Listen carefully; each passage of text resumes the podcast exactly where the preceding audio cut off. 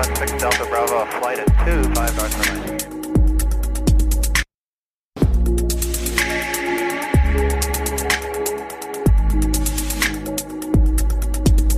Willkommen an Bord und hallo zu einer neuen Folge Cockpit Talk. Ich bin Leonardo und ich dachte mir, es ist an der Zeit, mit ein paar zum Teil sehr witzigen Mythen aufzuräumen. Deshalb habe ich euch heute meine persönlichen drei Lieblingsmythen mitgebracht. Mythos Nummer 1. Der Sauerstoffgehalt in der Kabine wird reduziert, damit die Passagiere besser schlafen. Es stimmt wohl, dass viele Menschen im Flugzeug ganz gut schlafen können, beziehungsweise mit der Zeit einfach müde werden. Mir persönlich geht es dabei nicht so, weil ich, und ich weiß, dass ich damit wahrscheinlich sämtliche Klischees erfülle, aber ich schaue den ganzen Flug über aus dem Fenster. Und auch wenn ich damit wahrscheinlich nicht der Norm entspreche, muss ich diesem Mythos dennoch eine Absage erteilen. Dazu ein kleiner Physikexkurs. Der Sauerstoffgehalt in der Luft liegt immer bei rund 21 Prozent. Das kann man technisch im Flugzeug gar nicht verändern und das verändert sich auch nicht mit zunehmender Höhe.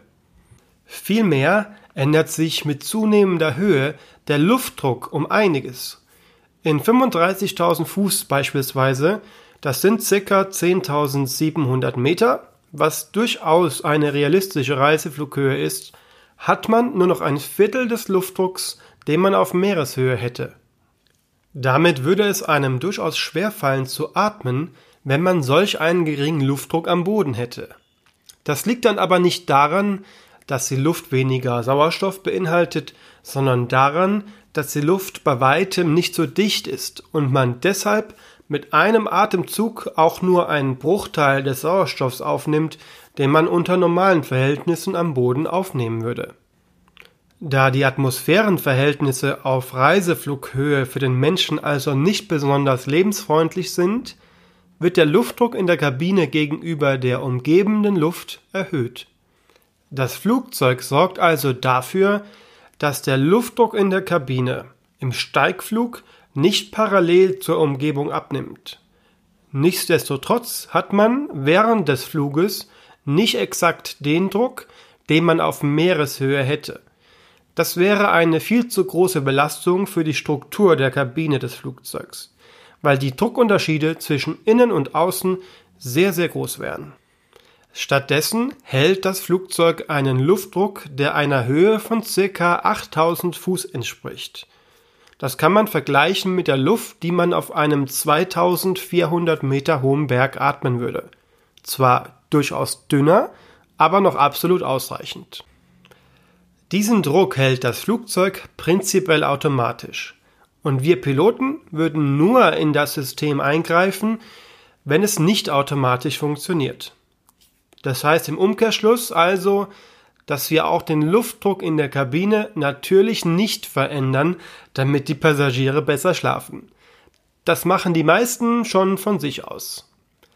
Und wenn sie das nicht tun, sind sie vielleicht gerade auf dem Weg zum Waschraum und damit kommen wir zum nächsten Mythos. Mythos Nummer 2. Der Toiletteninhalt wird nach dem Spülen der Toilette nach außen befördert und fällt vom Himmel. Ich finde die Vorstellung sehr witzig, dass überall auf der Welt gefrorene Fäkalien vom Himmel fallen, die wie die Liebespfeile von Amor zufällig irgendwelche ahnungslosen Menschen treffen. Das passiert natürlich nicht. Auch wenn es sicher kostengünstiger wäre und weniger Arbeit machen würde, fallen die Toiletteninhalte nicht einfach ins Bodenlose, sondern werden in einem dafür vorgesehenen Tank gesammelt. Der Tank umfasst beim Airbus 320 stolze 170 Liter. Diesen auf nur einem Flug zu füllen, wäre also durchaus eine Herausforderung. Ihr habt euch aber sicher schon mal gefragt, warum die Flugzeugtoilette immer so zischt, wenn man auf die Spülung drückt. Der Grund dafür ist, dass ein Unterdruck aufgebaut wird, mit dem der Schüsselinhalt dann ziemlich ruckartig abgesaugt und in den dafür vorgesehenen Tank befördert wird. Witziger Funfact am Rande, Wisst ihr, warum der Toilettensitz im Flugzeug nicht wie zu Hause geschlossen ist, sondern vorne offen? Würde man die Spülung betätigen, während man noch auf der Toilette sitzt und diese dabei mit dem Körper komplett verschließt, würde man durch den entstehenden Unterdruck an die Toilette rangesaugt werden und deshalb ist der Sitz vorne offen, damit Luft nachströmen kann. Achtet doch beim nächsten Flug mal drauf. Kommen wir zum Mythos Nummer 3. Die Kabinentür lässt sich während dem Flug öffnen. Für diesen Mythos ist sicher auch die Filmindustrie mitverantwortlich, da man doch in einigen Filmen schon gesehen hat, wie der Pilot mitten im Flug mit einem Fallschirm das Flugzeug verlässt. Eins vorweg, wir haben keine Fallschirme an Bord. Das ist die erste Lüge aus Hollywood.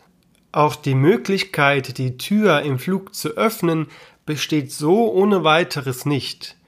Und um euch zu erklären, warum, müsst ihr kurz zurückdenken an Mythos Nummer 1, der Luftdruck.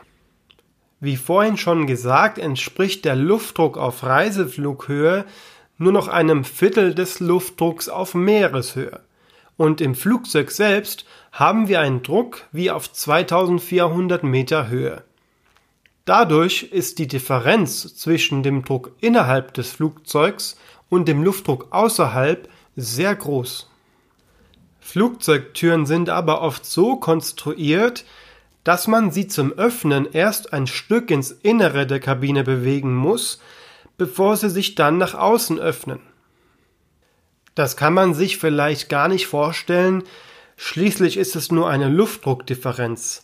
Aber da der Druck im Inneren so viel höher ist als der Druck außerhalb des Flugzeugs, schafft man es schlicht und ergreifend nicht, die Tür das benötigte Stück nach innen zu bewegen, um sie zu öffnen. Das erklärt auch, warum eine Flugzeugtür zwar durch den entsprechenden Hebel verriegelt ist, aber nicht abgesperrt. Die Öffnung während des Fluges ist einfach schon aufgrund der Luftdruckdifferenz unmöglich. Also keine Sorge, es wird keiner vorzeitig das Flugzeug verlassen. Und damit sind die heutigen drei Mythen eher als, sagen wir, Unwahrheiten enttarnt und haben mit der Realität, wie ihr gemerkt habt, relativ wenig zu tun. Ich hoffe jedoch, ihr hattet Spaß beim Entzaubern der heutigen Mythen und habt vielleicht noch etwas dabei gelernt. Wenn es etwas gibt, das euch brennend interessiert, schreibt es mir gerne über Instagram at cockpittalk oder auch per Mail cockpittalk at mail.de. Natürlich freue ich mich auch über jeden neuen Abonnenten und über jegliches Feedback. Damit wünsche ich euch eine schöne Woche Bleibt gesund und denkt dran, man lernt nie aus.